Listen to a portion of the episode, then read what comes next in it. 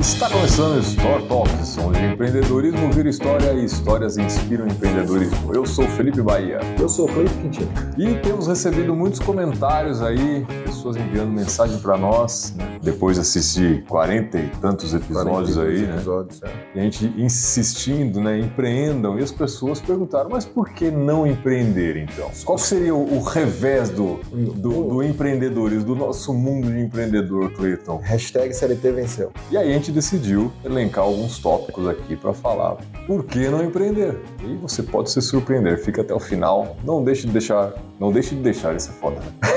Né? Bugou Não esqueça de deixar seu like, comente, compartilhe, siga nas plataformas de áudio, YouTube e no Instagram como store.empreenda. Fala aí, Cleiton. Por que não empreender, cara? Cara, Eu, por, por mais que falem que, que realmente tem alguns, alguns grandes problemas de empreender, né? cara, é muito, é muito individual. Não existe resposta certa. Mas tem alguns itens aqui que você tem que levar em consideração e você fala, putz, eu não abro mão disso nem a pau. É questão de princípios e valores, vamos dizer assim. E até momento da vida. Momento da vida, situação. Ah, eu tenho, tenho uma família constituída, dois filhos, uma esposa, às vezes que não trabalha por N situações e depende todo mundo de mim. Porra, talvez empreender. E eu tô empregado, registrado, já tenho 10 anos de casa. É arriscado pra cacete. Pode ser. Pode ser. Porque às vezes você tem uma oportunidade muito boa. É. E aí aquilo pode ser vantajoso perante a sua situação. Ah, supor, você tem lá um salário que você falou, sou já registrado há mais de 10 anos, tenho o FGTS, tenho todos os benefícios da empresa, ganho 10 pau de salário com o carro da empresa. Não é impossível existir uma oportunidade de empreendimento que supere isso. Talvez não, para hoje. Exato. É isso que eu, é esse o ponto. Que aí acho que é o primeiro ponto. É o primeiro ponto. Então, assim, ó, primeiro ponto que, a gente, que eu peguei aqui várias questões para fazer um comparativo. Empreender implica em ter ganhos variáveis. E isso está diretamente ligado à estabilidade financeira. Empreender muitas vezes envolve riscos, envolve riscos financeiros significativos, enquanto o emprego tradicional pode propor- proporcionar uma certa renda estável. É, E isso... eu acho que essa é a questão do brasileiro. Eu- acho que essa questão aqui ela é, é o fator número um. Encaixou no número um aqui perfeito, porque renda é estável. Nós somos educados e treinados a ter es- estabilidade. estabilidade. a- a- aquilo que a gente já falou várias vezes, né? A falsa sensação de Ah. segurança. Porque querendo ou não, vamos dizer o seguinte: se você, se você se destaca dentro de uma empresa, pegando um cenário assim de uma grande empresa, você- Meritocrática. É, uma empresa minimamente meritocrática. Sei que muita gente vai falar, ah, meritocracia é uma, uma balela, de fato, concordo, mas Até certo ponto. Mas, tem- mas, assim, partindo de uma premissa que dentro da empresa entrou lá cinco, seis é, é, graduados em contabilidade, essa empresa tem uma hierarquia, ela tem um departamentos, aí no departamento tem muito espaço para crescer, tem ali um dissídio anual sempre pagando inflação, e normalmente eles pagam inflação, às vezes até 2, 3% acima da inflação, não é ajuste. Então tem uma certa estabilidade. Se você se destaca nisso, a gente sempre discute aqui com os empresários que vêm que a questão é mão de obra qualificada. O cara bem qualificado que consegue ter uma dinâmica de trabalho, aparece oportunidade para ele em grandes empresas constantemente. Eu saí da empresa que eu estava, fiquei 10 anos na área tributária, barra contabilidade, barra financeira. A minha saída da empresa foi assim, gente, eu fiquei descontente com uma situação, dei um Google, eu queria trabalhar com consultoria. Falei, eu quero trabalhar com consultoria, eu sei tributário e consultoria tributária. Digitei no Google. Empresas de consultoria em Piracicaba. Achou lá, pessoal dessas empresas são ruins de marketing. Aí eu achei uma, juro, eu só achei E uma. não tem só Não uma. tem só uma. Hoje eu já conheço várias, mas na época achei só uma. Eu olhei pra empresa, li lá o site, um sitezinho bem, bem padrãozinho. Peguei o telefone, porque também não tinha e-mail pra enviar, não tinha um trabalho conosco. Tinha lá um contato, falei, putz, esse contato aí, acho que ninguém tá olhando. Peguei, liguei, falei com a menina, com a secretária, falei, ah, eu queria mandar um currículo. Ela falou, manda no meu e-mail, que aí eu imprimo e coloco na mão do dono. Empresa é- pequena, uma Empresa pequena, familiar. 10 anos de, de mercado, de- 8 anos de existência na época. Eu mandei o currículo, descrevi lá, fiz um currículo até que bem elaborado, descrevi, ah, gente, passou 15 dias, me chamaram pra entrevista. Sentei na mesa, eles falaram, mas você sabe mesmo? Eu sei não, porque aqui vem um monte de gente que fala que sabe e não sabe. Falei, ah, pergunta. Fez a prova, né? Fiz a prova, ele foi ali fazendo uma chamadinha oral comigo, três donos na mesa. E se acontecesse essa situação, como você resolveria? Foi, uma- foi muito dinâmica. Sem ser dinâmica, Sim, padrãozinho. Eu respondi ali umas Chamada oral. é, foi, eu respondi umas 5, 6 perguntas. Eu não, eu não gosto de mentir, então, tipo, ah, isso aqui você conhece? Eu falei, putz, isso eu nunca vi. Eu falei, mas eu entendo que. E dei meu, meu desenrolo ali. Pô, é isso aí. Quanto você quer? Eu falei, eu quero tanto. Tá bom. Quando você pode começar? Aí você falou assim, puta, eu devia ter pedido mais. Cacete. Negociação é sempre isso, gente. True 6, 9, 12. Você nunca sabe. Aí você perde a vaga e fala, putz, podia ter pedido menos. Faz foda. E aí foi super rápido.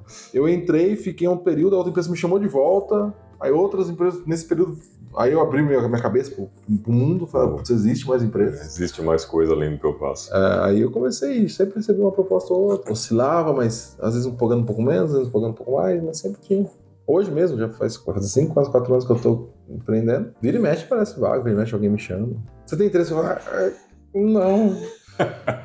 Mas a estabilidade financeira é o que. Realmente, a estabilidade financeira de, de CLT ela é maior e, e para você ter aumentar seu ganho significativamente existem algumas maneiras. Sim. Primeiro é melhorar sua qualificação, estar numa empresa que valorize isso, né? E até você se dispor ao mercado como você fez. Vou aplicar para outras vagas, porque normalmente você sair de uma empresa para ir para outra é a chance de você ter aumento de ganhos significativos É. muito maior do que dentro da própria empresa.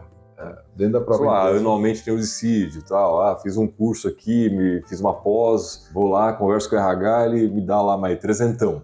É. Agora, você sai da empresa A para a empresa B, que às vezes é concorrente, inclusive, que está buscando alguém daquela empresa, aí às vezes você pode até dobrar de salário. Sim, não, isso é Ou mais, até ganha bônus para ir. É, As multinacionais, elas têm feito muito isso. Mas, aí é o que eu sempre digo. Ok, você teve uma variação de salário, você melhorou sua qualidade de vida, ganhou mais bônus. né? Se você está ganhando bem, alguém está te pagando para ganhar bem. Então, esse É. cara ganha muito melhor que Muito você. mais, é. E É, esse cara é o empreendedor. É. Mas, se você não quer ter essa dor de cabeça do empreendedor, É, mas, é- tá é- tudo bem. Mas é- essa é a questão, assim, a questão financeira, né? Que é o principal ponto. A gente conversou com o Gustavo e com o Júnior, e eles falaram sobre o planejamento de transição de carreira, né? Uhum. É é aquilo que eles falaram lá. Se você não planejar e for um negócio meio de supetão, a chance de você sofrer é muito grande. O Gustavo deu o exemplo de três meses de, de vida dele, ele teve como reserva. Pouco, muito, beleza, ele deu sorte, ele já.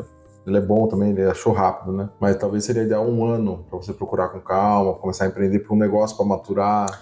É, não, mas ah, é, no caso do Gustavo, Foi inclusive. invertido, né? Não, ele planejou três meses para sair da empresa dele. Não que ele consegue se manter. Isso ele não falou, a gente nem sabe, na verdade.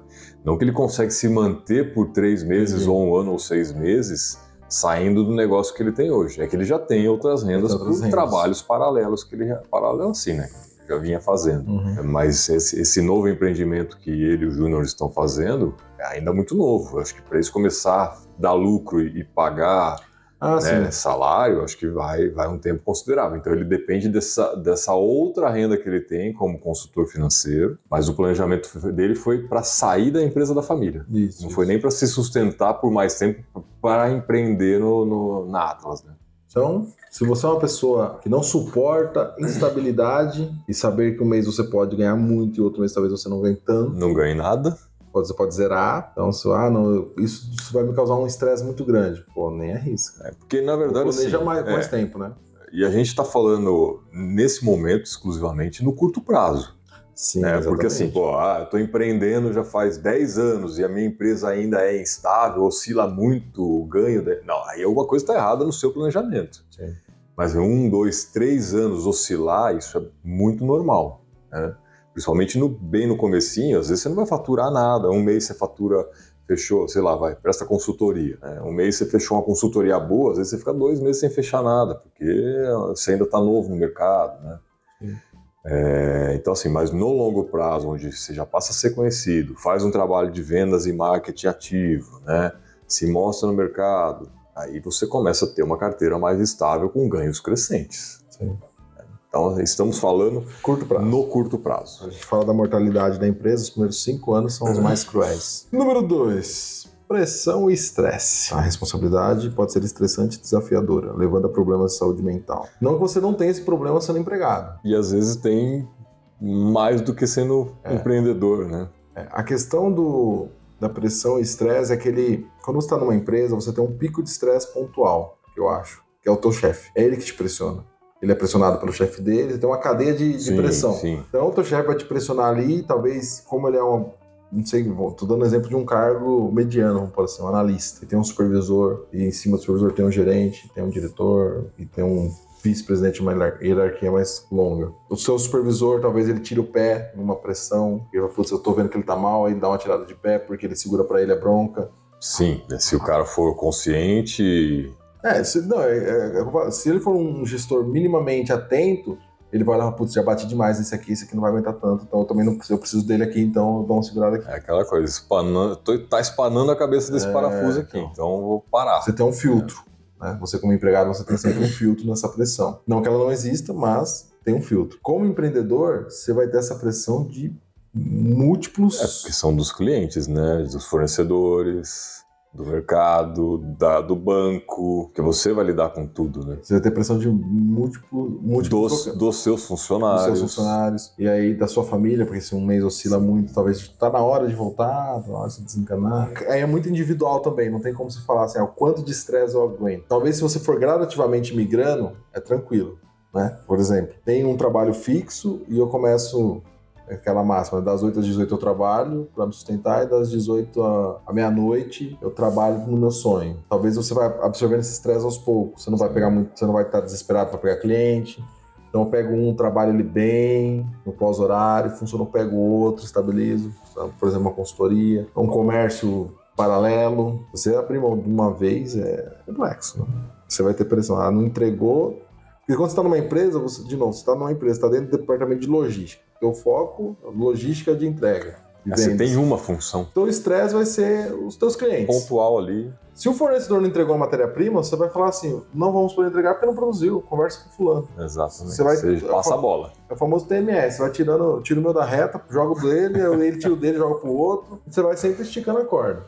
Agora, quando você é dono da empresa, todos os setores vai você. parar em você. Principalmente no começo. Vai parar em você. É porque cada um tem seus problemas. É, se a empresa não tiver uma estrutura longa dessa, como você disse aí, até vice-presidente, CEO, isso normalmente é você que tem lá seu gerente financeiro, seu gerente de logística, seu gerente é. comercial. E caso eles tenham equipe, eles não sejam funcionários diretos que reportem para você, que você não tem nem gerente, é só o cara que faz a compra, o cara que faz a venda e o faxineiro vai estourar em você. Né? você. E aí, assim, é, você tem a pressão de todos eles, você tem a pressão do banco, caso você esteja com problemas financeiros, espero que não tenha. Para isso exige planejamento. Mas problema vai ter e você vai ter que absorver tudo e saber lidar com isso. Co cobrança de família, como você já mencionou. Né? Você tem que saber lidar com essa situação. Então, o que, que nós estamos fazendo aqui? Expondo alguns dos problemas que os empreendedores costumam enfrentar. Nem todos enfrentam todos, mas dificilmente algum empreendedor não teve nenhum tipo de problema desse, dessa natureza que a gente vai mencionar aqui hoje. Então, assim, fique bem ciente de que alguma dificuldade dessas você pode encontrar. E aí cabe a você decidir se, quando você for empreender, decidir se vai empreender baseado em algumas dessas informações também. Tem muito empresário que ele trata o concorrente como inimigo, mas não são todos. Então, se você pretende empreender, troca uma ideia antes. Meio na caruda mesmo, baixa, ah, quero montar uma loja disso. Da nossa região aqui, você é de Piracicaba, você quer montar uma loja de roupa. Talvez se você for nas lojas de roupa de bairro aqui em Piracicaba, talvez não vão ser tão receptivos. É. Mas talvez se você for vai, em Limeira. É, vai numa cidade vizinha. Ah, vou em Campinas, vou bater na porta, vou de Alegre, não sei quantos vão te atender. É, é bem complicado. Não, e, e, outra, tá? É assim, se você for em associações comerciais, né, grupos que, de empresários, normalmente o pessoal que frequenta esse tipo de local, eles vão compartilhar informação. Tá Lógico, não tudo. Porque o cara já passou por aquilo e precisou de ajuda de alguém. Quem frequenta esse tipo de local, ele está disposto a compartilhar conhecimento. É, daí ah. vamos ter que fazer o um merchan para o Sebrae, que o Sebrae tem muito conteúdo lá dentro muito conteúdo lá dentro. Vai estreitar muita coisa e ajuda no processo, mas realmente é uma pressão, é um estresse. Meter o louco sozinho, você vai. Corre o risco de ficar doente. Mas eu, eu acho que ainda assim vale a pena, porque você estar dentro de uma grande corporação, mesmo que você só tenha uma função, cara, o, o BO também é grande. Você não, vê a quantidade de pessoas aí tendo o famoso burnout hoje, né? É, é eu não vejo empreendedores tendo burnout. É, porque eles não são catalogados, eles não têm convênio médico. Talvez seja isso. Eles não têm tempo para ir no médico. é, mas eu tô sacaneando, mas é verdade. Tipo, quando você tem um burnout, por exemplo, você tem que ser afastado por um estresse de trabalho, tem todo um procedimento dentro da burocracia estatal que eu tenho que informar para o Ministério Público do Trabalho. Ah, é. é, tem o E-Social. Tem que abrir CAT, que é um é similar a acidente de trabalho, mas você vai ter que fazer uma notificação porque eu estou afastando, o cara vai ficar no INSS recebendo. Do empregado você tem esse dado, essa base. Porque todo empregado que afasta, para o INSS pagar, vai ter que ter um laudo médico, uhum. um atestado, blá blá blá. O empresário você não tem, porque ele não vai afastar pelo INSS. E às vezes se ele afasta é um salário mínimo. Mas são poucos até que, que pagam o, INSS certinho. Ó, o próximo item: longas horas de trabalho. Muitos empreendedores enfrentam jornadas de trabalho longas e inconsistentes, comprometendo o equilíbrio entre vida pessoal e profissional. Eu conversei com um empresário essa semana, ele tem empresa há 31 anos em Piracicaba. Aí lá trocando uma ideia, pá, falando sobre empreender, as loucuras que é e tal. E falou, cara, eu quero parar. Ele falou, por quê? O negócio não é rentável? Eu falei, cara, não, não é que não é rentável. É que eu não tenho mais por que ganhar. O dinheiro que eu ganho aqui é bom e tal, mas, cara, eu não consigo, eu não vivo. É um empresário mais antigo, 30 e poucos anos atuando, então a empresa dele é de 91, 92. E ele falou assim: eu não. Eu nunca, nesses 32 anos, eu nunca tirei 30 dias de férias no ano. Mas aí eu acho que já é um outro problema, cara. Sim, gestão, planejamento. Gestão. Sim. Ele Mas... não confia em pessoas, talvez, e aí não bota a equipe para fazer as coisas que tem que ser feitas. Sim, eu, eu entendo pra isso. É isso. É uma pessoa mais velha que é um, um, tipo de empresário mais. uma visão mais antiga. Não é ser mais antigo, cara. É porque se for mais antigo, você acha que na década de 90 os empreendedores também não tiravam férias? Meu pai tirava. Então, é, mas eu não sei, não sei. Talvez seja só planejamento, mas. É, para mim, isso é uma aí, situação que é, ele. De, desculpa dizer, não sei quem é o cliente, mas eu acho que o cara ele é talvez muito controlador e não confia em deixar a empresa na mão dos outros. Por isso que ele não tira férias. Você falou, ele tem uma vida tranquila, ele ganha bem. que ele precisa. Cara, ele não precisa estar na empresa 24 horas, 30, 365 dias por ano. Não precisa. Ou ele não quer pagar alguém para fazer isso, ou ele não confia. Para mim é gestão. É. Chama a Beth. Chama a Beth. mas é um fator, porque, mas isso, essa questão de não confiar, tem o fator gestão, mas tem o fator da bola de neve, do cara que começa o negócio sozinho, aí ele não consegue virar a chave, ele vai se perdendo, se perdendo. Não, e isso acontece muito. E aí ele fica 30 anos no negócio e ele nem virou a chave, ele nem parou para pensar nisso. Porque tem esse fator também, quando você trabalha muito executando, você não tem tempo para pensar. Exatamente.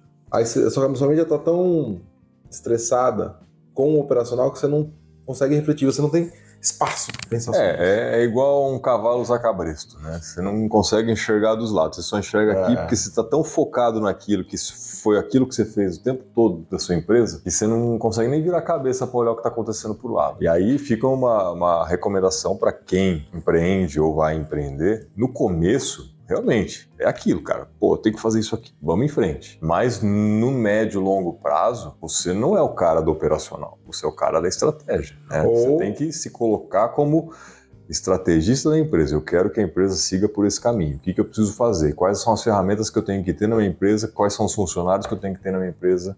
Os produtos que eu vou trabalhar, o que quer que seja. Não é mão na massa, é desenhar. E outra, é desenhar mesmo. Assim, botar no papel aqui o que, que eu vou fazer e, fulano, é assim. Vai lá. É. Não é você que vai fazer. Se você é um cara muito técnico e não tem pretensão, tem, tem uma dificuldade de fazer essa transição, traga um sócio. Tem esse perfil mais estratégico. Sim. Ou contrate alguém. É, ou contrate alguém, ou traga um sócio. Tem que eliminar suas fraquezas. Ou você estuda, aprende, mas tem pessoas que, meu, tem assuntos que as pessoas não querem aprender. E, e aí... às vezes não é viável também, porque seu foco não é aquele, sua expertise não é aquela, você é bom em determinado assunto, traga alguém para te complementar. É. Que seja contratando, que seja como parceiro de negócio. Vamos aqui, o próximo item. Incerteza. É mais ou menos aquilo que a gente falou, né? Estabilidade, a. É, empreender é uma incerteza, né? Mas é uma incerteza calculada. Deveria ser. Ela pode ser calculada, com uma certa margem de erro, obviamente. Tudo tem uma certa margem de erro. É o famoso coeficiente de cagada. É. É, mas se você não suporta nenhuma incerteza, você não devia nem estar vivo, né? Porque no seu trabalho, se você for CLT, vai ter incertezas. Então, mas é, mas é diferente. Não que você vai ser mandado embora amanhã, mas você não sabe. Às vezes pode chegar, pode chegar um cliente maluco amanhã e te causar um puta no estresse. Isso é uma incerteza, né? Sim. Não, é uma mas... incerteza menos variável do, menos variável do que você estar empreendendo frente, é. à frente de um, de um empreendimento é, próprio. É porque aí você, por mais que a turma fale assim, ah, o CLT é uma falsa segurança, é e não é, gente. Primeiro que é vendido, então o discurso conta muito. Então, tudo que importa é o que você pensa. Que se você pensa que, tipo, ah, a chance de ser demitido, e vamos combinar, se você trabalhar certinho numa empresa, sem planejamento nenhum, tá? Tô falando se é a pessoa que ganha e gasta tudo que ela, que ela tem. Mas ela tem uma CLT, ela consegue manter ali. Como empresário, se ele ganha tudo que gasta, ele quebra. Na CLT, se eu ficar tipo, ah, quer saber? É isso aqui minha vida. Três contos tá bom, eu tenho minhas folgas aqui, eu consigo fazer financiar minha casa, consigo isso é o suficiente para mim, tá, tô satisfeito. É uma escolha. É uma escolha. Quero ficar assim pro resto da vida. Cara, a menos que aconteça uma situação muito atípica na tua empresa, você consegue ficar estagnado numa empresa. E a empresa até quer um funcionário assim, tá? Sendo honesto. A empresa quer o cara que não tem muita ambição, porque ela não precisa Não ficar. precisa nem dar aumento de salário. É, vai, vai aumentar só dissídio, o cara vai vir argumentar, pô, você não faz nada diferente, não tem um reajuste fora da curva, você não corre risco de perder ele pro mercado. Então você tem essa possi- possibilidade. Agora, se você é empresário que não tá crescendo, já tá morrendo, Exatamente. Se você não está crescendo, você está quebrando. já tá quebrando. Então você não tem opção como empresário a falar, ah, não, tá bom faturar isso daqui, não, tranquilo, no mês que vem a gente vai faturar igual. Por exemplo, Você sabe. o- o- é, principalmente o mercado de serviços, né, que tem contratos Sim. Tipo, no meu caso, contabilidade, contratos recorrentes, mensalidades. Ah, consegui 20 clientes aí, pagando mil reais, 20 mil reais, eu quase não tenho custo e tal. Um bom salário já tá bom pra mim. Tô fadado ao fracasso. Vamos supor que seja essa situação. Mil reais cada contrato, 20, 20 contratos. O seu líquido não é os 20 mil. Você tem despesas. beleza, sim.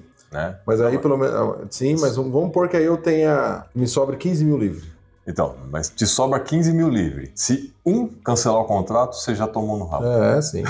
Não, se um, se um, cancela, o, se um cancela o contrato. Porque você já tem o seu padrão de vida, e normalmente é o que os empresários fazem, empreendedores fazem, tá? É, o CLT também faz. É, é gastar o que ganha. Normalmente, acho que até o empreendedor ele quebra um pouco essa barreira depois de um certo tempo, porque no início, realmente, assim, o que entra acaba saindo por conta de, do seu custo de vida e o ganho no início é, é relativamente baixo, normalmente, tá? Não é uma regra. Mas no, no médio e longo prazo, né, o empreendedor, por ele estar empreendendo, ele sabe os desafios que encontra, não é a maioria, ele já tem uma mentalidade diferente de acabar guardando um pouco né, dessa reserva depois que ele está num certo patamar de ganho que permite que isso aconteça. Eu- Não é regra, não é 100%, não é Ah. 50%, mas eu acho que é- talvez seja uma parcela maior do que o CLT. Aí é uma especulação Ah, minha, tá? é. Não, eu, eu acredito que sim, seja uma parcela maior que o CLT, concordo. Mas, putz, é muito minoria.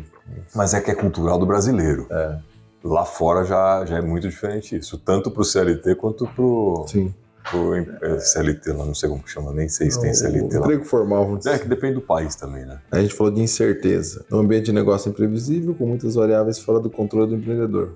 Pandemia é o melhor exemplo no momento, né? Nossa. da imprevisibilidade. Ninguém E essa imprevisibilidade, ela não é só negativa. Sim, A gente vê, assim, tirando os desastres e mortes que ocorreram durante a pandemia, muita gente se beneficiou, não da pandemia em si, mas da situação que acabou sim. ocasionando. E-commerce, por exemplo. E-commerce vendeu-se Oh, como nunca. As, as Lojas de imóveis vendendo para fazer home office. As usinas de álcool, Sim, máscara, álcool gel, álcool em gel bombou. Tanto que faltou, né? Faltou. E a imprevisibilidade está As- os dois as lados. incertezas estão por dois As lados. incertezas estão os dois lados. Número 5.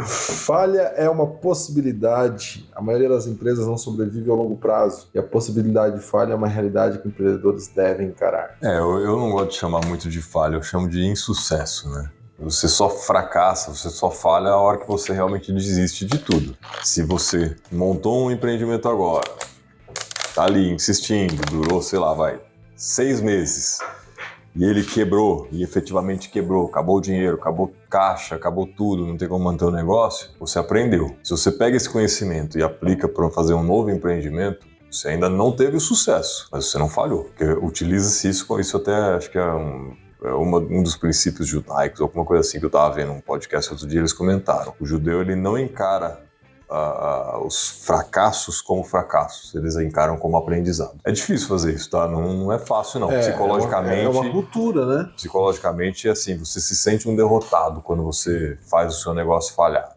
E efetivamente é você que fez, tá? Não, não vai culpar os outros, porque não, não é culpa dos demais. Não, então, é que são dois caminhos, né? Se você culpar os outros, o próximo vai. A chance de falhar o próximo é grande. Sim. Porque os Você outros. está terceirizando o problema. Os outros continuam sendo os outros. Agora, se você pensar, tipo, onde foi que eu errei? Eu faço essa famosa Analisar. perguntinha. Ah, nossa, talvez. Ser autocrítico. Não precisa se matar também por isso, mas. Ser o extremo. Sou um bosta. é- Você vai cair numa depressão, né? Você vai voltar lá pra, pra, pra depressão, no estresse. Mas se você saber olhar com, com cautela, o próximo talvez você já não cometa esse erro. O problema é que quanto tempo você consegue voltar, né? É, por isso que a gente compartilha todas essas histórias, né? estamos falando isso aqui, porque aprenda com os erros dos outros. É. É, a melhor maneira. Hoje, hoje, se eu fosse dar um conselho para qualquer um que fosse empreender, seria esse. Antes de começar, assista todos os episódios do Star Talks. Isso. Ah, mas são, Entre em contato com a gente, vem são, bater um 40, papo. é, são 40 horas de conteúdo. Deu quantos? Deu 30 pessoas, 30 empresários diferentes. Você vai ter conteúdo, 30 visões diferentes ali que você pode concatenar. E, pô, quero montar uma padaria. Visite donos de padaria. É. Não vai ser, você não vai chegar tipo, na padaria. Oi, queria falar com o dono. E ele vai te atender naquele dia e vai ficar uma hora trocando ideia com você. Imagine que quem vai empreender, você tem um orçamento ali que você está planejando. Separa um orçamento para contratar uma consultoria. Né, Vá numa associação comercial, É, frequente os associação encontros, comercial. participe de grupo de empresários. Antes de ideia. começar, enquanto tiver CLT, vai fazendo isso, É. porque aí você vai conseguir ter uma visão. É, é o ideal, mas a maioria não faz. Não, a, a maioria, a grande maioria não faz, a gente já comentou isso em outros episódios, né? Que eu me lembro, e só teve dois, vai, que fizeram isso. Se a gente for considerar em número de pessoas, três, vai, que foi o Gustavo e o, o Júnior e o Gil. Dos demais, todos foram na loucura. né? Alguns empreendimentos já estão aí há bastante tempo, outros estão muito no começo, a gente não, não tem como afirmar se vai dar certo ou não.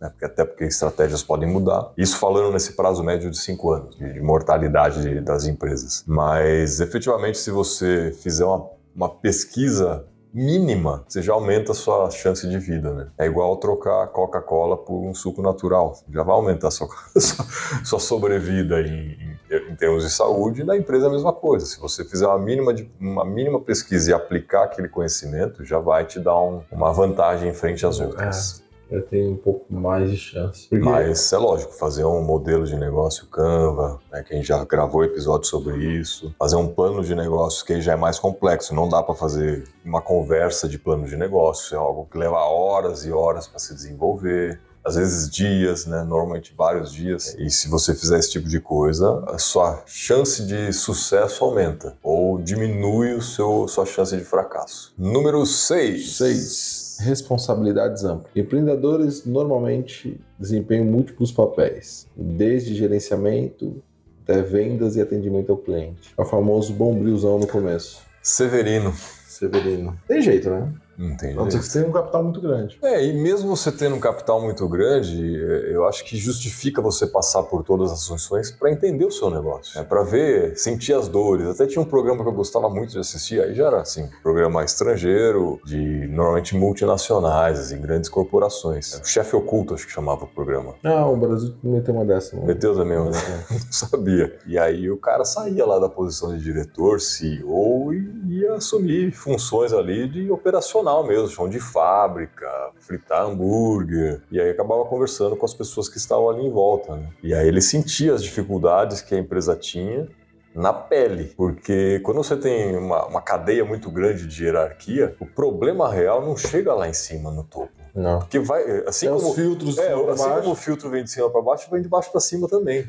Sim. Então o supervisor tira, o diretor tira, o vice-presidente tira e, pô, chegou lá no CEO, pô, não tem problema nenhum, a empresa está super bem. E às vezes está faturando, crescendo, evoluindo, mas, porra, o funcionário lá na ponta está sofrendo, tá difícil, não tá valendo a pena, mas tem, sei lá, 50 mil lojas espalhadas pelo mundo inteiro, porra, não vai sentir mesmo, não chega na ponta. Esse é um trabalho, em tese, o RH deveria fazer, né? Tá fazendo meio de campo ali, filtrando, trocando ideia. É uma coisa que eu reforço bastante para meus clientes. Tenta conversar. É óbvio que tem muitos funcionários que vão fazer reclamação esdrúxula, né? Ele vai levar para um... Sempre vai ter estresse. mas aí o RH ele é preparado para saber filtrar É, isso. exatamente. Não, é que eu falo assim, a empresa pequena, às vezes, somente o pequeno negócio que está começando. O brasileiro, ele tem um problema muito grande de lidar com crítica, Eu não acho que seja só brasileiro, não. né? Mas eu vou falar brasileiro porque eu não sei os outros. Mas o que eu conheço, tipo assim, eles têm uma resistência. É aquela máxima que a gente fez no curso lá. Quando te dão um feedback, o que você diz?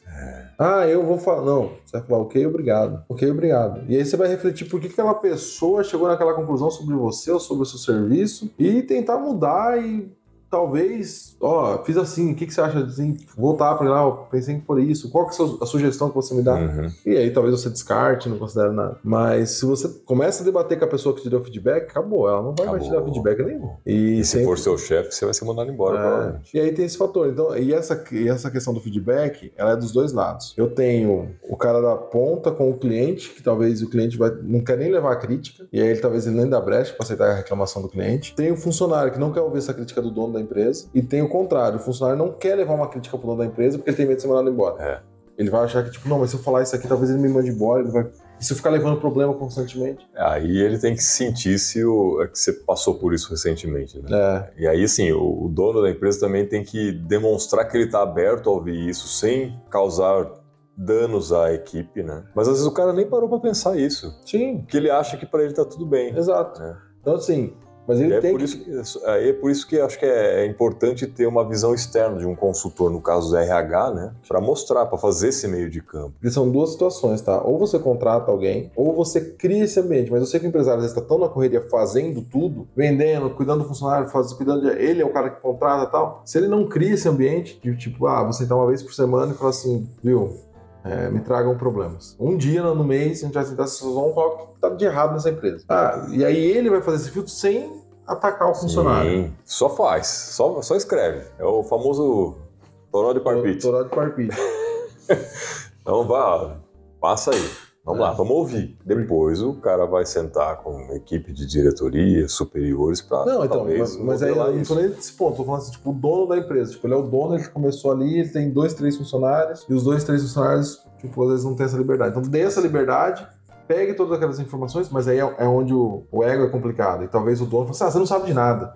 Aí, meu, você tolheu o cara ali, ele não vai Aí te ninguém levar, vai lá, nunca mais nunca vai mais vai te nada. levar. E aí quando estourar, mas é complicado mudar essa cabeça. Próximo. Investimento inicial. Começar um negócio geralmente que requer um investimento considerável de tempo e dinheiro. Note, não é só dinheiro, tempo e dinheiro. Eu acho até que mais de tempo do que dinheiro. Ok, às vezes você tem o recurso financeiro, às vezes você consegue empréstimo, qualquer que seja a maneira, mas o tempo é o seu. Vou empreender, vou montar uma lojinha, contratar um funcionário, mas eu vou continuar aqui no meu trabalho. Esse empreendimento grande não vai dar certo, porque você não está lá dentro. Então você tem que estar com o pé lá dentro ou sei lá, um sócio que cuide disso e você vai ser sócio investidor. E investir também não, é, não, não tem problema. Você pode ser um empreendedor que só investe. Você está botando seu dinheiro ali, você fez análise do negócio, né, você está cobrando o seu retorno, de certa forma ali você está empreendendo. Não com a mão na massa, mas não deixa de ser. Você está colocando recurso seu ali. Não é a maneira mais tradicional de se empreender, mas é possível. Então, mas, é de novo é cultural, porque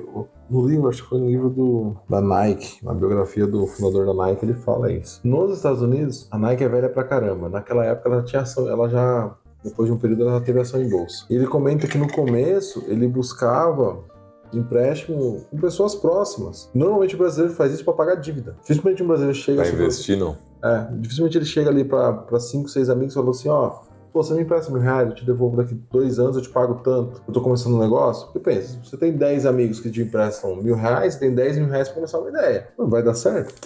Pode não Pode dar. não dar. Mas faça um bom plano de negócio é, É, presente. e talvez dê, e você talvez consiga esse empréstimo, né? Porque você tem uma rede ali. Por exemplo, vou dar o exemplo dos. Eu sou CLT e tô lá, tem lá dentro da empresa, tem uma galera já que eu conheço ali que eu convivo. Pô, normalmente salário médio todo mundo vai ter um dinheiro, então ó, vamos entrar. Só que Pra o fazer, fazer o bolão do, do pé na cova, os caras fazem. É. né?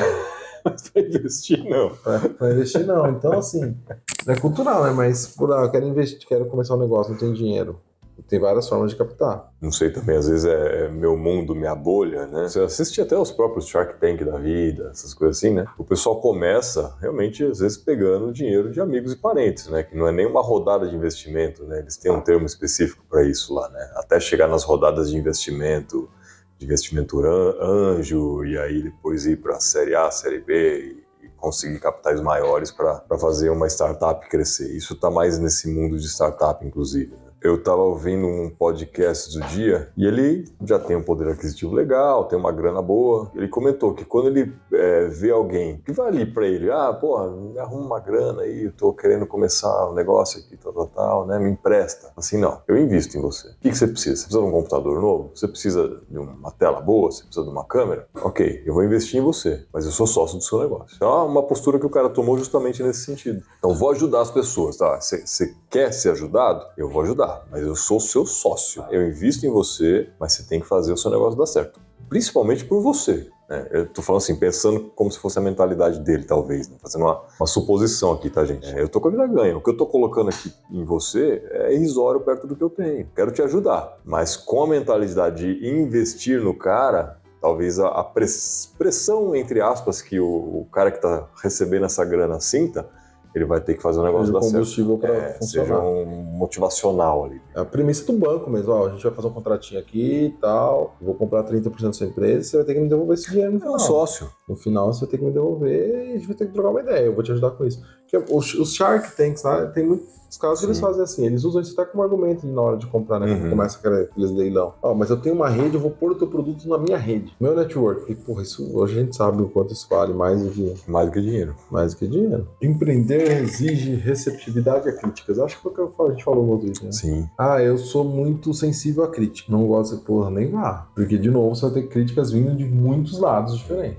É porque no mundo CLT, e aí pode ser uma percepção minha também, não que seus pares, seus colegas de trabalho não te critiquem, mas talvez eles não te critiquem tudo que eles gostariam. Porque, cara, cada um tem seu jeito. Não, e assim, eu- Mas como é fica assim, pô, amanhã eu vou ter que ver esse cara de novo, então eu não vou falar nada. Agora, quando você tá no mercado como empreendedor, cara, normalmente você vai ouvir crítica do seu cliente. E o cliente pode falar alguma coisa, porque ele não vai voltar ali amanhã, às vezes. foi- é o cara do Walmart que fala isso, né? Que ele é o cliente que não briga, que ele não debate, que ele não critica, ele só não volta. Só não volta. Isso é muito ruim. Isso é péssimo. Só Mas que eu eu- sou assim também. É, então é isso que eu ia falar. Hoje mesmo eu fui abastecer o carro e falei pro cara assim, ó, destravou, tá bom. Aí, meu, frentista, não sei, eles têm uma tária arredondar, velho. Ah, onde eu vou, não. Aí eu... Até, até automático, até automático. É, aí ele falou, automático. Eu falei, isso, destravou, tá bom. Não, beleza. Hum, colocou lá, eu só aqui no retrovisor. Aí, no finalzinho, tac, eu, eu olhei ele. Aí deu mais umas duas apertadinhas, ele tirou. Aí eu só vi ele assim, olhando. Será que ele não pensa, pô, o retrovisor que ali, velho? Pra isso que serve. Pô, eu Ele- abasteço do eu sempre desde o carro. Ele discretamente foi lá, pegou o, o, rega, o regador lá, tudo. lavou assim, né? Ah, deu tanto, redondinho, né? Deu tanto, é redondinho. Ah, filha da puta, velho. Já falei isso porque eu sei que vai vazar, né, velho? Beleza, meu carro já é um carro velho, mas, porra, não interessa, importa, É velho. seu carro. Aí eu já falei, eu não vou abastecer aqui também. Você Eu falou fiquei pra ele? Não, falei pra minha esposa. Ah, tá. Porque, então, é, é isso, tipo, eu falei, ah, não quero nem confrontar com esse cara. Eu falei, ah, não abastece mais aqui não. E aí é ruim, né, porque eu não melhorei Não, ele. é, é ruim, é ruim. Eu não sei se eu tenho um preconceito que a maioria das pessoas não gostam de ser criticadas, e aí eu já nem critico Não, por gostar, ninguém gosta É. de ser criticado. A Mas questão é que gostar, tem gente que consegue ouvir e absorver a informação ou ignorar ela. Tem gente que não consegue nem ouvir. Ouvir crítica, você tá, tá sujeito e saiba ouvir crítica. Saiba ouvir e você só vai responder assim, ok, obrigado. E reflita depois, mas na hora só agradeça. Não responda, não, não dê justificativa, não fique emputecido, só ouça. Uso- Eu tenho o famoso entendi. Entendi, valeu. Ah, você não quer? Fala, não. Aí depois, principalmente depois que eu fiz aquele treinamento, eu falei assim: não, mas não tem como. Eu, tô pensando como que você chegou nessa conclusão agora. Por que, que eu fiz de errado? E normalmente você não lembra, mas É. alguma coisa eu fiz. E a pessoa teve essa visão. Mas é assim, é importante porque realmente, né? A gente vai ouvir. Não que a gente faça isso sempre, né? Mas Não. o treinamento recomenda isso, né? Ah. Só agradeça, leve pra casa, né? Reflita depois. Não é fácil, tá? Não, não é.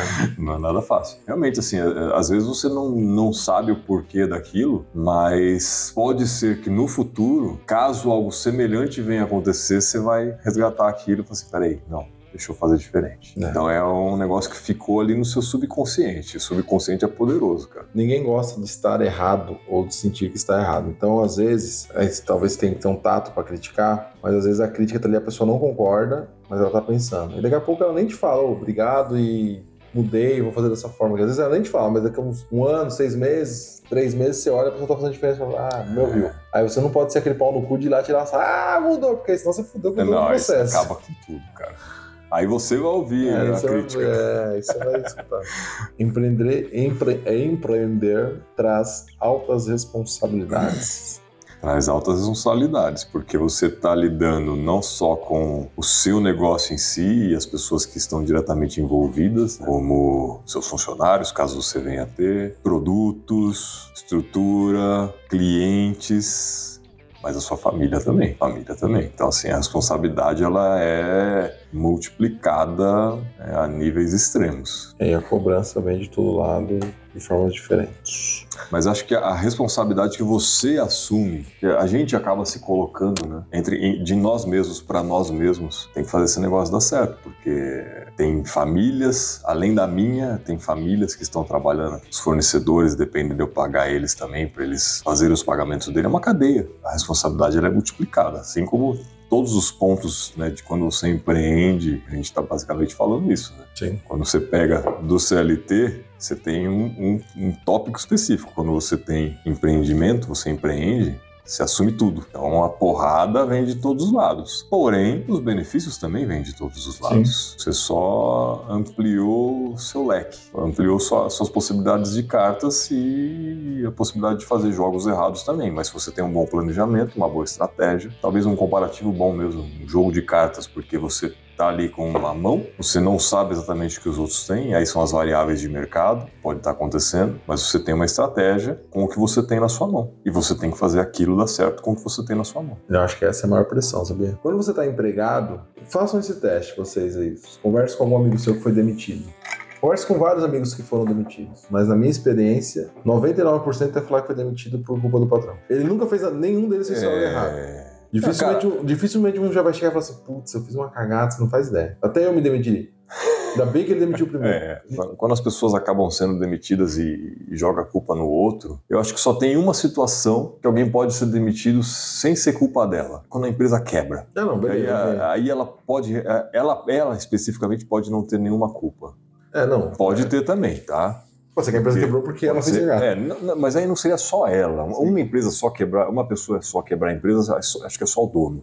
Quando uma pessoa só foi responsável por, por a quebra de uma empresa, só o dono tem essa capacidade. Agora, se várias pessoas na empresa fizerem muita cagada, ainda assim eu acho que é culpa do dono, porque ele não está monitorando não tá isso e não está não tá corrigindo. Todo mundo vai acabar sendo mandado embora. Não consigo enxergar de outro jeito. Hoje eu faço essa alta reflexão, porque já aconteceu comigo. O primeiro emprego meu de carteira assinada, eu tinha 16 para 17. E eu fui demitido. Pilha de arroz, né? tem, aquela, tem aquelas, aquele setor que tem os lá fardos, os, né? os, fardos ali e tal. O que eu fiz? Tinha acabado a luz, tinha acabado a energia, alguma coisa, aí baixou as portas, que já tava, tava numa situação, tava chovendo forte. Então, tipo, o, o estabelecimento tava parado. Que isso não tem serviço pra você fazer lá dentro. Ele tava parado pra não ficar gente circulando sem força, pra ter risco de roubo e tal. Mas tava parado, mas eu tinha que repor arroz. Então, eu, quando você vai repor o arroz, quem não sabe, você tira o que tá é, lá, o coloca FIFO, né? o, FIFO, coloca o novo e depois você põe o velho por cima. O velho, às vezes, tá, a gente fala velho porque é o mais antigo, mas às vezes não tá nem perto de data vencer. de vencimento mais próximo. O que, que eu fiz? Eu fui montando a pilha, eu fiz um, um trono de arroz, assim, sabe? eu achei engraçado, achei legal. Aí eu sentei ali, peguei o celular e ainda no celular aqueles. Tava com a bunda no arroz dos outros. Tava naquele celularzinho, aquele Nokia, jogo de cobrinha, sabe? Uhum. Eu me perdi ali, velho. E aí o dono me pegou. O dono. Ele não tinha mais essas estratégias de meta, foi de filha da puta pra baixo.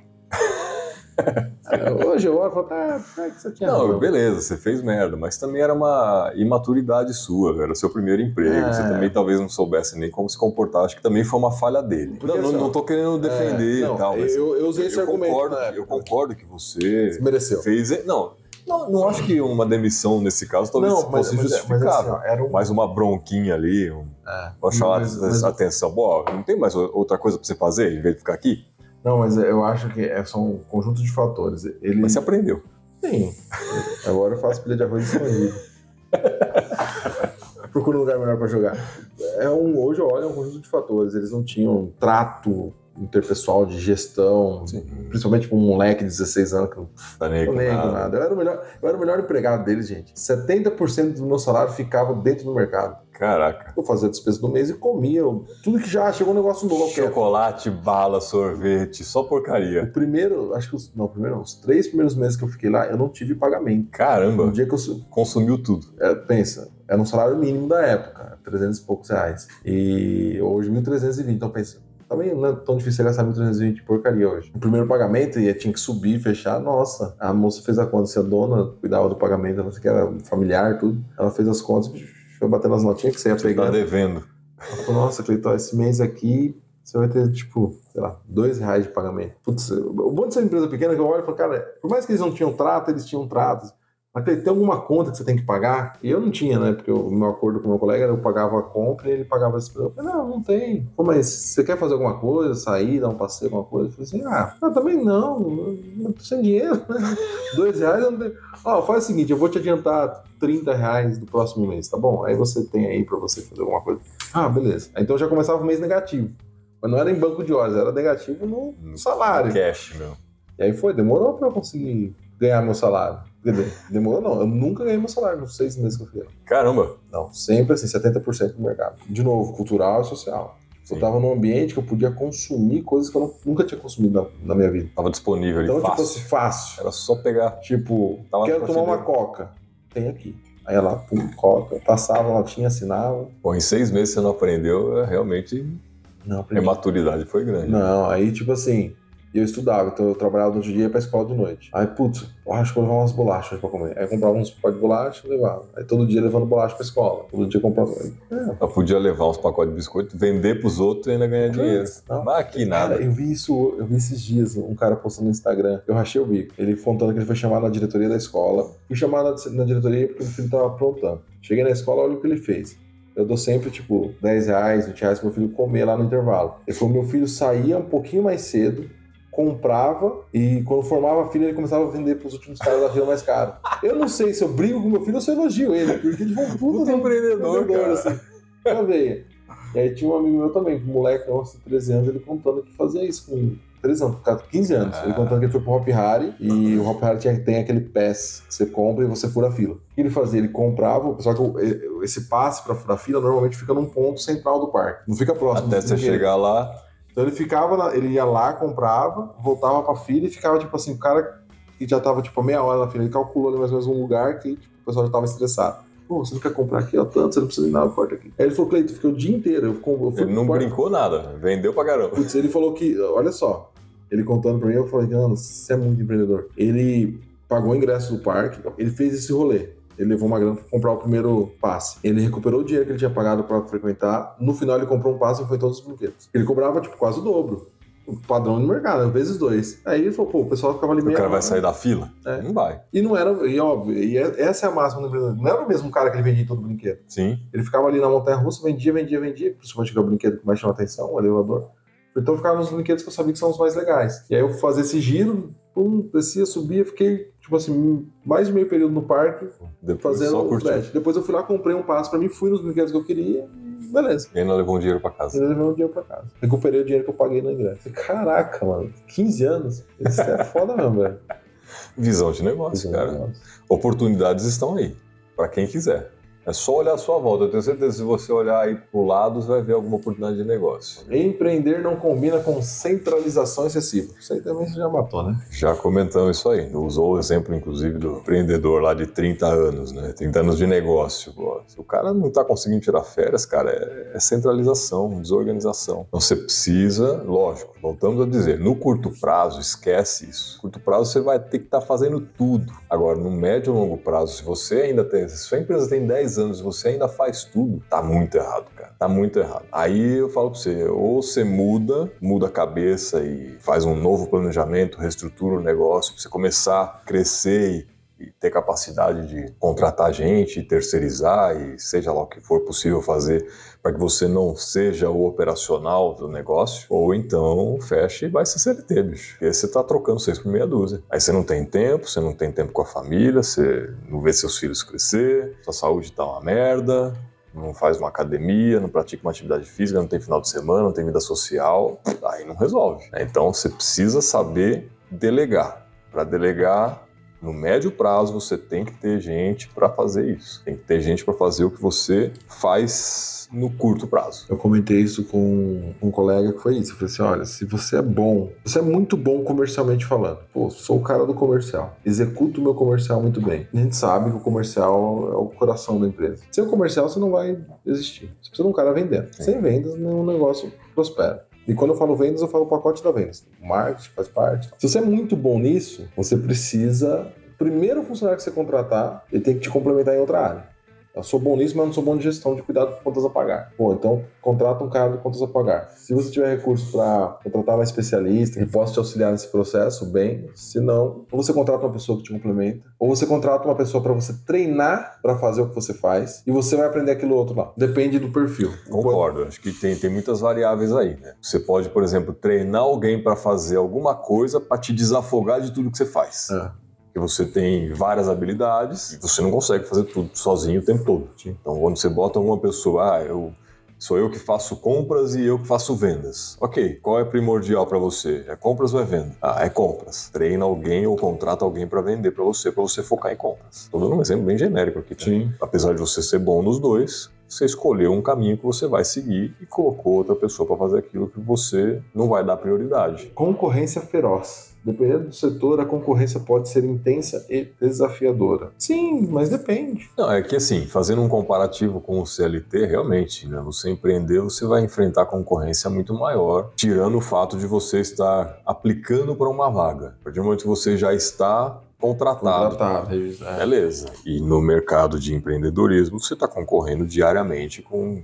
diversos outros players de mercado. Né? Você tem uma loja de roupa, tem a loja de roupa do outro lado da sua rua. Né? A pessoa vai passar ali na frente e vai olhar, vou nessa ou vou naquela. Então, realmente acaba se enfrentando uma concorrência diária aí, não coisa que o CLT não enfrenta, né? Ele só vai fazer uma concorrência a hora que ele está procurando um emprego novo e aplicando, concorrendo com outras diversas pessoas, né? Mas aí não é diário o negócio, a não ser que você esteja desempregado. É. Isso também não é CLT. É. você está lá na, na, estatística do IBGE lá de, nem, nem. e se prepare para para se inovar e renovar todo dia. E saber como diferenciar seu negócio. Se é, você for, tipo... Esse negócio de diferenciação também, é, é acho que é um, um tópico muito específico à parte, que diferenciar, até eu uso um exemplo que eu ouvi uma vez, né? Um cara, um especialista em diferenciação de mercado, inclusive. Alguém chega para ele, né? Ah, sobre o meu negócio, queria melhorar, tal, não sei o que, tá Aí o cara pergunta, qual que é seu diferencial? Qualidade. Não, qualidade todo mundo tem que ter, isso não é diferencial. Qualidade é o básico. Você não tem qualidade, você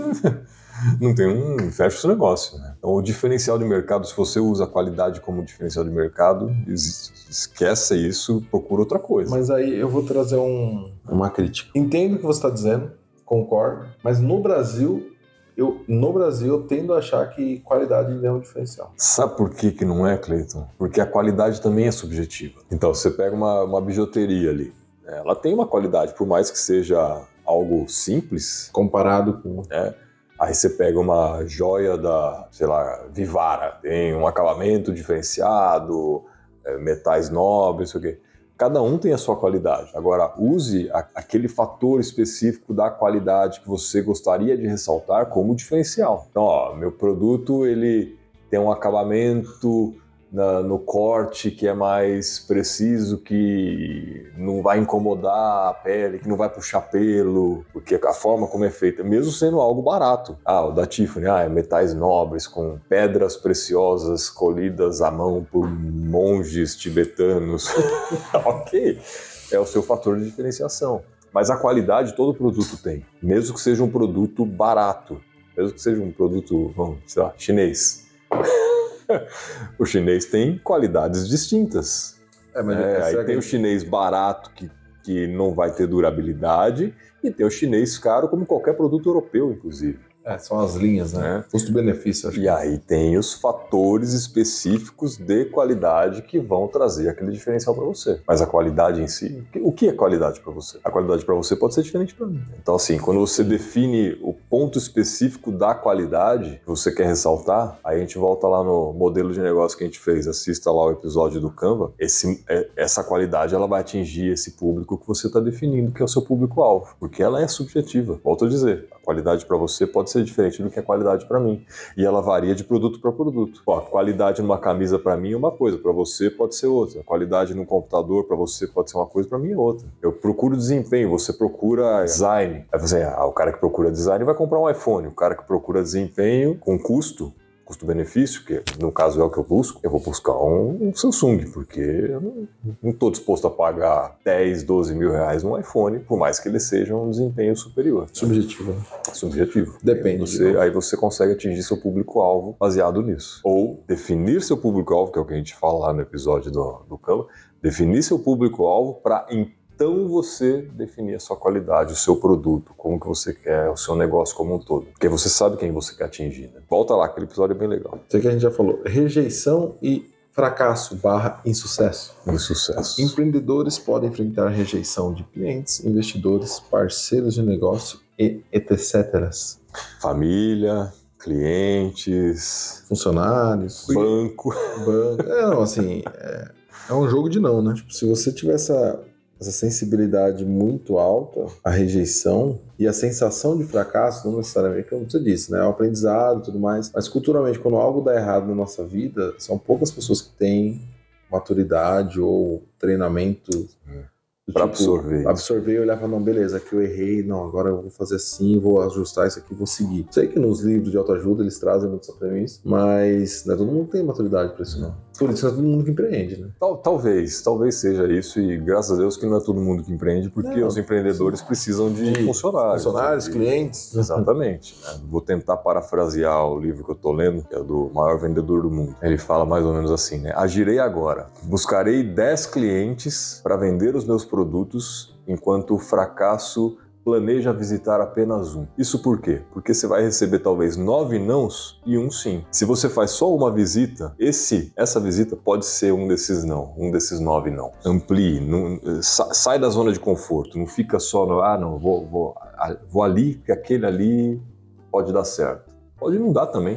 É, eu, ouvi, eu vi isso, um corte hoje do Flávio Augusto, ele falando isso. É a sua sensibilidade ao fracasso, à rejeição, no sentido de que quanto tempo você demora para virar a chave. É o exemplo que você deu aí, vou visitar 10. Mas se no primeiro não você ficar lamentando ele por é, três dias, você vai perder os outros nove. Você não já perdeu as reuniões. Gosto dele porque traz muito exemplo da realidade. Ele falou assim: olha, eu, na minha época eu tinha que pegar ficha, sair ligando o pessoal é. para marcar a visita. E aí ele dá o exemplo do Rio de Janeiro. Ele falou, então às vezes eu estava numa região da cidade, eu conseguia marcar uma visita numa, num extremo, no outro extremo, no outro extremo. Eu calculava a logística do tipo, ó, vou pegar os ônibus, eu ia de ônibus ainda, e visito esses três pontos. No primeiro ponto, o cara já não me atendia. Eu já quebrava todo o rolê, porque Gente. Ele falou, então, para cada sim, era, era mais ou menos essa premissa, para cada sim é nove não. É. Só que eu consegui, aí ele fala isso, eu consegui hoje, no meu processo, consegui, não, beleza, vai para cá, vamos seguir. Mas eu penso nisso aqui, o que eu posso fazer para melhorar. E visito os dez. É que esse não é uma crítica. É. Aí você tem que saber ouvir ela, pensar no que pode fazer para às vezes desfazer esse não ou para não receber um não no próximo. Tudo aqui, ó, se você for parar para pensar assim, pô, eu sou péssimo de planejamento e eu não quero desenvolver essa habilidade de CLT. Não preciso ter planejamento na CLT? Precisa, mas muito menos. Muito menos, porque você vai então, receber você, o negócio mastigado. Ali. Se você for um descontrolado na CLT, você tem um limite de endividamento. Você, você tem ferramentas é, que, é aquilo que a gente já falou também outras vezes, né? A gente aprende desde a nossa nascença a ser CLT. Sim. Então isso já está intrínseco ali na gente e talvez seja mais fácil lidar com esse tipo de coisa. Sim. E aquela máxima também, né? Você está numa empresa ali, tem. Sua família toda vem de empresa, são empregados, todos eles já trabalharam como empregado. Quando você tem um problema dentro da CLT, dentro desse mundo, você tem uma galera que já Sim, sabe. todo mundo sabe resolver. É. Né? Não, não vai para cá, vai para lá, tenta isso e daquilo. E no empreendedorismo já fica um pouco mais delicado. Mas por quê? Por que tudo isso? Porque o próximo item aqui é falta de benefícios e segurança. Ao contrário dos empregos tradicionais, os empreendedores podem não ter acesso a benefícios como plano de saúde ou aposentadoria garantida, sempre aspas aí na garantida. Sim. Se o empreendedor não se planeja, se ele não, não criou ferramentas, e aí tem o fator sorte, sempre existe, tá? Então, vamos pensar assim, primeiro ano, faça um planejamento, junta um dinheiro, começa a investir no negócio, planeja para tocar durante um ano, tem uma segurança financeira, então se tem qualquer imprevisto aqui, eu tenho uma reserva. Mas aí no primeiro ano eu sofro um acidente de carro, bato o carro, quebro a perna e tenho que ficar parado seis meses. E pode acontecer coisas mais graves, inclusive, é. né? Aí você fica, tipo, fica pé.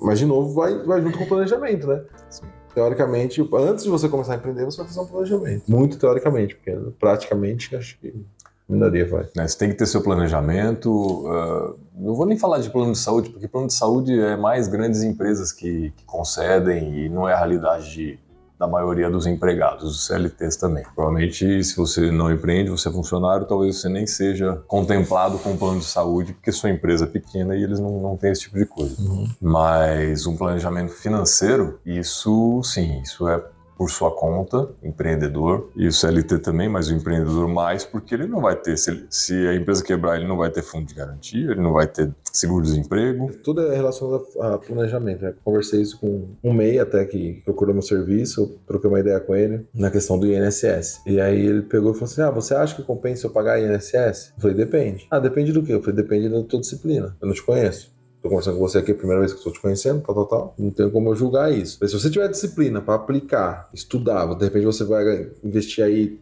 3 mil reais num bom curso de gestão financeira pessoal, de educação financeira pessoal. Entender investimento. Ou contratar alguém ou contratar alguém, você tiver disciplina para aplicar o valor que você pagaria do INSS, aplica. Porque não tem disciplina, vai para o INSS. Ah, o INSS vai quebrar, tá uma bola de neve, blá blá blá blá. Beleza. É, não vai quebrar porque o governo bota dinheiro. Aí a máxima que eu, que eu pego, que a gente sempre convém, para o INSS quebrar, todo o resto do mercado tem que quebrar primeiro. Porque o governo vai ser o último a quebrar. Então, vai quebrar, né? talvez ele faça dívida, sempre jogando para frente, próxima geração, e talvez o mercado dê um boom de agro de novo, nosso, nosso cenário especificamente, e aí sustente por muito mais tempo isso. Enfim, a chance do INSS quebrar é pequena. Quando Não, quebrar. Que, que, é insustentável é. E... Em algum momento eles vão mudar, eles vão virar a chave. É, vai, vai, ter que mudar, se não mudar, ninguém vai receber mais nada. Essa é a realidade. É, mas quando isso acontecer. E às vezes. É, não, e às vezes assim. às vezes assim, às vezes não, não aconteça. Porque às vezes o Brasil ele tem sempre esses, falam, um voo de galinha, né, que dá uns picos, não, pá, não. Então nesses picos ele consegue um empréstimo, ele segura mais uns 3, 4 anos. O típico brasileiro. É, o, o, nosso, Sim. A população é, reflete, é, reflete. Então, tipo, o Brasil ele vai sempre fazendo assim, não, pega o um empréstimo aqui, cobra a previdência aqui e tal, reduz um benefício aqui. Isso... É o jeitinho nosso. O jeitinho Porque nosso. a gente aprendeu com isso desde sempre e é já, assim que funciona. Já virou uma cultura. Não é sustentável, não é ideal, porque isso gera -se muito desconforto, estresse e tudo mais, mas é o jeito que a gente aprendeu a ser. É. Eu fiz até uma conta uma vez. Tem gente que gosta dessas emoções, né? Cara. Tem uma galera que gosta dessas emoções.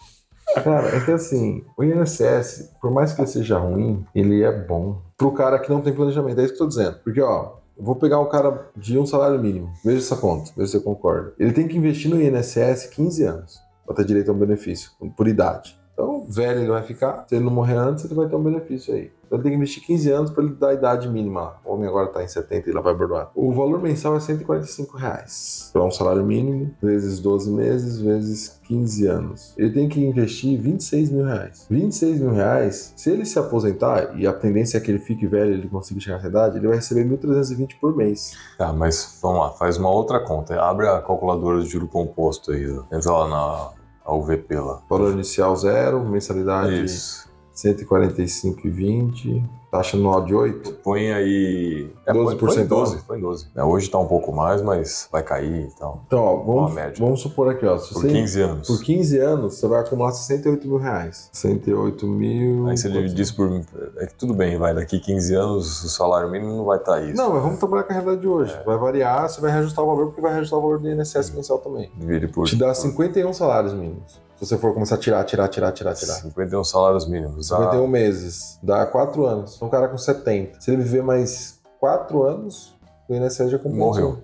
Acabou o salário. Ele tem que se matar. É. Pro cara que investe, Não, nesse entendeu? ponto, sim, eu concordo. Agora, agora, se você olhar aqui, o INSS hoje exige... E você... outra, estamos falando de quem ganha um salário mínimo. Isso não é a realidade é, de Mas olha parte. só, mas a mesma conta... Esse aqui eu tô falando do cara assim sem planejamento nenhum, chegou lá com 50 anos, falou, putz, eu não tenho um real, não tenho nada. Me liga, Cleito, o que, que eu faço? Cara, vai, começa a pagar INSS aí, 11%, e se aposenta com 70 anos. Pô, mas eu vou trabalhar mais 20 anos. É. Mas se você não quiser você... trabalhar é. agora, vai ser pior. Vai ser pior. Vai pingar 1.320 é pouco, mas é.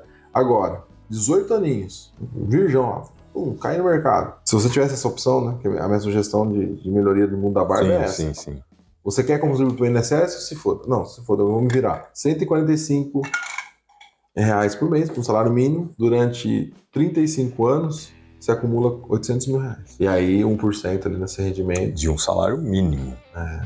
Se você ganhar dois, já muda a situação. Já muda, mais que dobra. Então, assim, por isso que eu tô falando, se você tiver disciplina... O cara, se o cara é... ganhar um salário mínimo a vida inteira, ele é muito ruim. Porque ele não conseguiu nenhum reajuste, pô. É, não.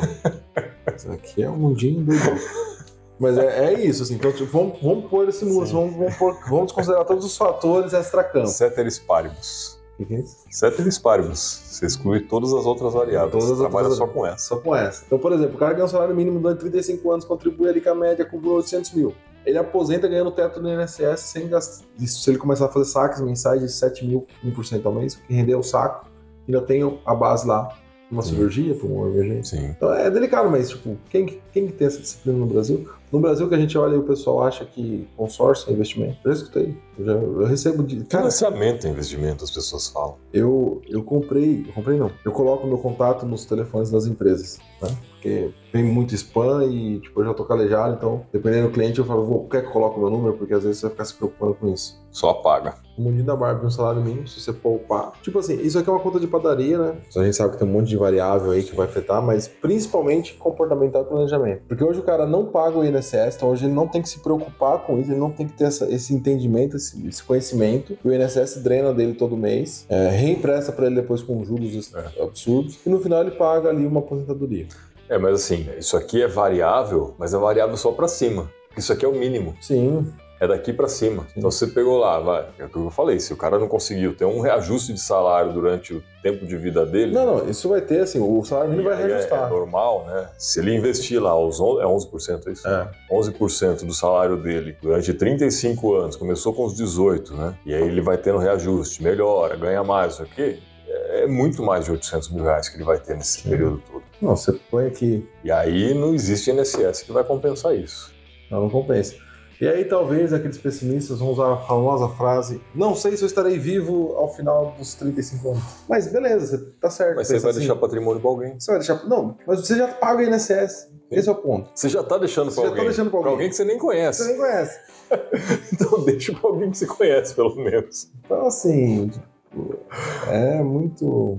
e- e- mas assim, qual que é o diferencial aqui? O INSS, o cara não precisa pensar, e isso aqui o cara teria que aprender a investir para ele conseguir manter uma rentabilidade de 12 ao ano. Que hoje é muito fácil.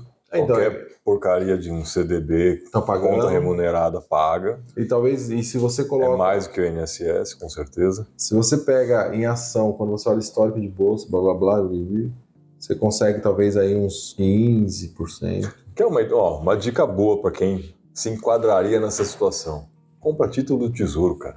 É, é o INSS. É o governo também, Só que rende mais só que rende INSS. mais que o INSS. Isso aqui pagaria inflação garantida todo ano. Mas assim, é um conhecimento que muitos não têm. E assim, gente, tá? Só pra vocês terem uma ideia, tipo, no meu caso, que fui CLT por maior parte da minha vida profissional, eu aprendi isso não tem dois anos, tá? Aprendi nos últimos, caçando aí, meio de ale- de alegre. E é difícil mudar o hábito para você começar a fazer isso aqui. Mas, se isso tá na sua escola, no- do- da sétima série até o terceiro colegial, você aprende Aí sobre é isso. nato, né? Aí você absorve isso drasticamente. Muitas famílias que têm uma pessoa com esse conhecimento e conseguem passar isso pro filho já resolvem o rolê. É por isso que você vê as famílias de empresários, né, principalmente os grandes, passa de geração em geração e o negócio continua, porque já era a mentalidade de um, já transfere para o outro, já transfere para o outro, né? E, e o inverso é proporcional. Ah, eu não sei fazer isso, eu ensino errado pro meu filho, que ensina errado pro meu Sim. neto. É assim, é, é complexo. Mas a gente pode fazer. Falta de benefício e segurança. É isso. É, então, assim, basicamente todos esses tópicos que nós mencionamos e muitos outros que existem, a gente poderia ficar aqui dias falando sobre isso, né? Mas no fim eles convergem tudo para mais ou menos isso, né? Isso a gente fala de curto prazo, tá? No longo prazo, o empreendedorismo ele vai superar praticamente todos esses tópicos em muito, seja no investimento, seja na sua qualidade de vida, seja no seu tempo, desde que você faça direito, né? A gente falou aqui, delegue, tenha pessoas, traga pessoas para junto de você, para você delegar e fazer seu negócio crescer, e você vai ter tempo para você viver, curtir sua família, poder passear, poder viajar, porque você já vai estar também num patamar financeiro que vai te permitir fazer isso. Você resolver os problemas, você vai ter gente resolvendo os problemas para você, você vai terceiri- terceirizar, entre aspas, É. isso, né? Sim. Então, É. o empreendedorismo ele vai te proporcionar tudo isso, mas no long, médio e longo prazo. Não espere, já falamos isso diversas vezes, não espere empreender hoje para daqui 30 dias você estar tá ganhando um salário de 10, não. 15 mil, 20 mil reais. Pode acontecer? Pode, não é impossível. Tudo depende do que mas é, mas do segmento, do que você pretende fazer, né? Mas a tendência é que você ganhar 20 mil como um salário de CLT é muito mais rápido, em partes também, né? Depende não, da sua qualificação, obviamente. Vai depender muito, assim, porque assim, ó, quando você fala de um salário de 20 mil na CLT, a gente está falando de um gerente de grande empresa. Ou um puta de um vendedor. Ou um puta comissionado, um tal, que aí já aceita mais risco, mais, mais renda variável. Até eu tava pensando, né, cara, falei, será que os vendedores eles têm uma tendência maior a se tornarem empreendedores por conta disso? Mas será que esse povo em geral, né, os vendedores, eles tendem a assumir mais empreendedorismo do que outros segmentos que é só ali o batidinho todo mês, pinga na conta, o salário certinho? Talvez sim. É uma especulação é. que, eu, que eu fiz não, comigo assim, mesmo hoje. Eu, eu, eu não vou nem dizer talvez, eu tenho certeza. Né? Depende muito do perfil, cara. Mas o vendedor que realmente. Não ganha... que todo vendedor faz, é. faça isso, mas eu acho que talvez a massa de vendedores é mais... seja maior no, no mundo de empreendedorismo do que de qualquer, que de qualquer outra profissão. Sim, isso é indiscutível. Porque a essência de qualquer negócio é vender. Não importa, não importa se é brigadeiro artesanal ou consulta a, médica, ou, ou, consulta médica, ou consultoria. O médico é um produto. Você falou consulta médica, mas assim, o médico é um, é um serviço que ele vende que hoje ele tem o Estado contratando. Muitos fazem cirurgia para o Estado, só tem os convênios médicos. Então ele não precisa se preocupar em vender. É, não, se for nesse ponto que o cara prestou um concurso e trabalha para o Estado, ok. Mas o, o, o, cara que está ali na, na, portinha de consultório é. mesmo dele lá tal. Então, ele, ele, tem que divulgar o negócio é, dele. De normalmente, normalmente eles fazem um caminho. É, tipo, normalmente o médico ele faz um caminho assim. Eu entro com convênio, ganho menos, mas eu faço meu faço nome, meu nome alguns anos aqui como convênio. E aí depois eu abro meu consultório e eu já tenho um, um leque de clientes e tal. Mas ele não vende. Eu nunca recebi uma ligação do médico. Ah, não, acho que nem sei se pode. Não, tipo, mas no marketing eu nunca vi, tipo assim, você precisa de um urologista? Vem aqui.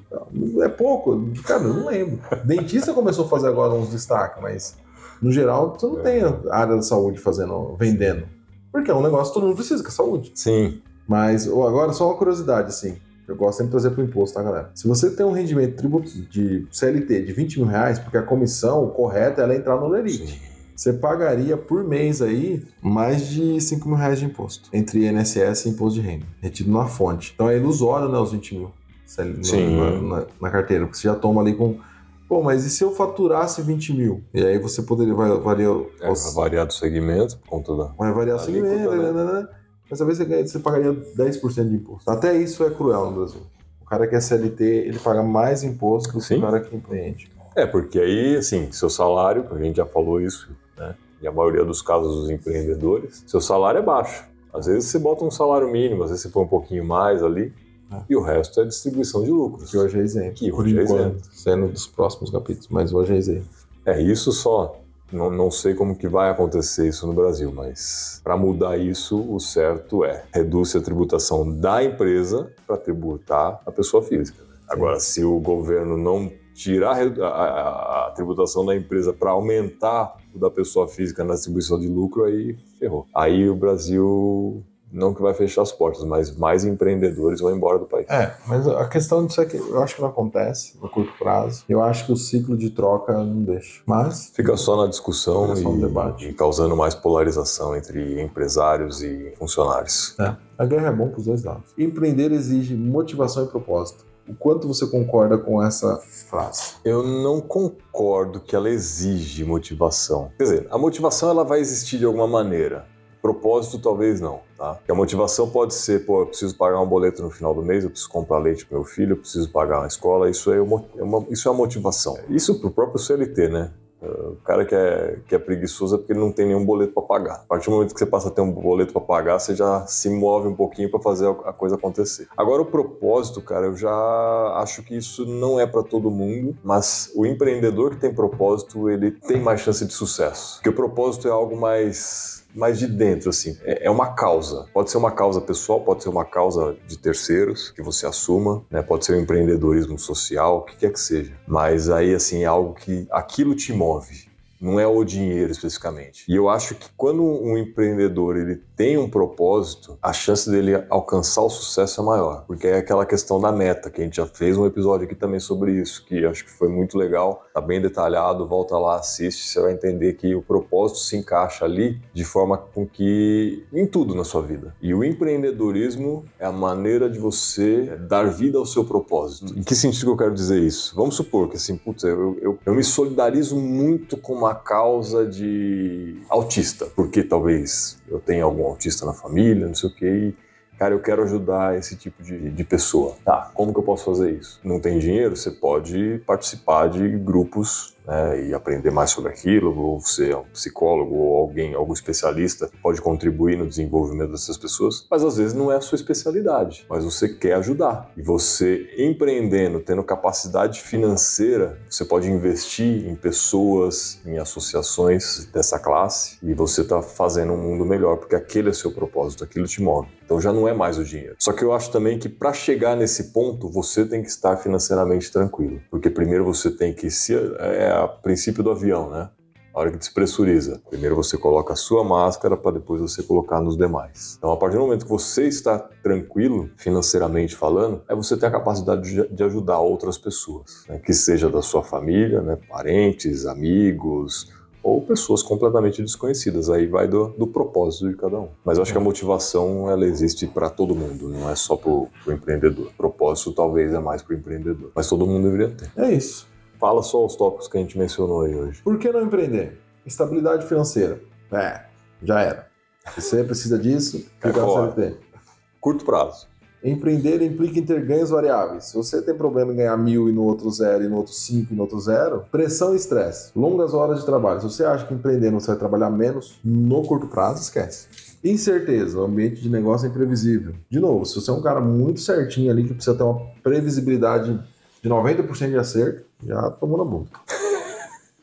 Falha é uma possibilidade, como diria Felipe. Insucesso é uma possibilidade. Se você enxerga todas as suas falhas como um fracasso, isso vai te, te afetar emocionalmente. Te consome. Isso vai te consumir, você vai ficar quebradão de cabeça, então... Sai dessa. Responsabilidades amplas. Se você tem dificuldade na tua empresa hoje em atender um chefe dois, três colegas de trabalho... Não pense em empreender, porque todo empreender. mundo vai ser seu chefe, até seu funcionário. Investimento inicial. Se você não tem nenhum real para começar investindo, comece mais devagar. É, não é impeditivo, mas talvez mas você vai, mas... não, não vai começar do jeito que você é. gostaria ou até precisaria. Então vai ser mais lento o processo. É. Concorrência feroz. Se você acha que o teu coleguinha que fica falando mal de você tenta te prejudicar com o chefe, no empreendimento vai ter grandes empresas, pequenas, médias, disputando o mesmo espaço, na base da cotovelada. Rejeição e fracasso, benefícios e segurança, suposta segurança. Não tem jeito, cara. Se você empreender... É você com as suas pernas. Não, deve, não vai depender do governo, porque o governo só vai tirar de você. Vai, esquece, sim. Você vai pagar proporcionalmente muito imposto, porque todo o processo da cadeia você paga imposto, e você não vai ter o uma estrada boa pro teu caminhão entregar os produtos. Não vai ter um mundaréu de coisas. Se, você não pagar um convênio médico, provavelmente você vai cair no SUS e não, vai, não é não é legal. Funciona, mas ainda funciona pior do que se fosse do que a Unimed, por exemplo. Unimed patrocina nós.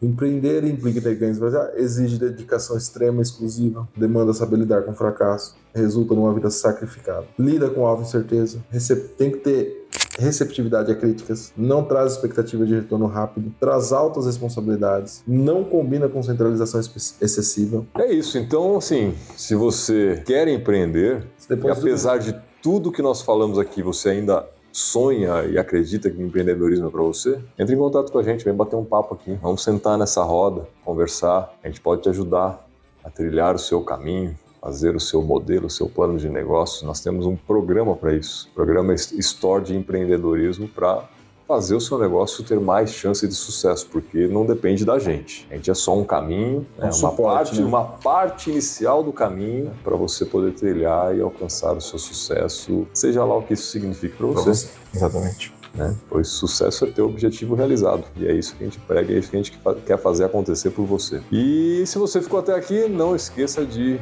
deixar o seu comentário, se inscreva no nosso canal e deixa o like. Curte, compartilha. E semana que vem tem mais? Semana que vem tem mais. Semana que vem tem mais.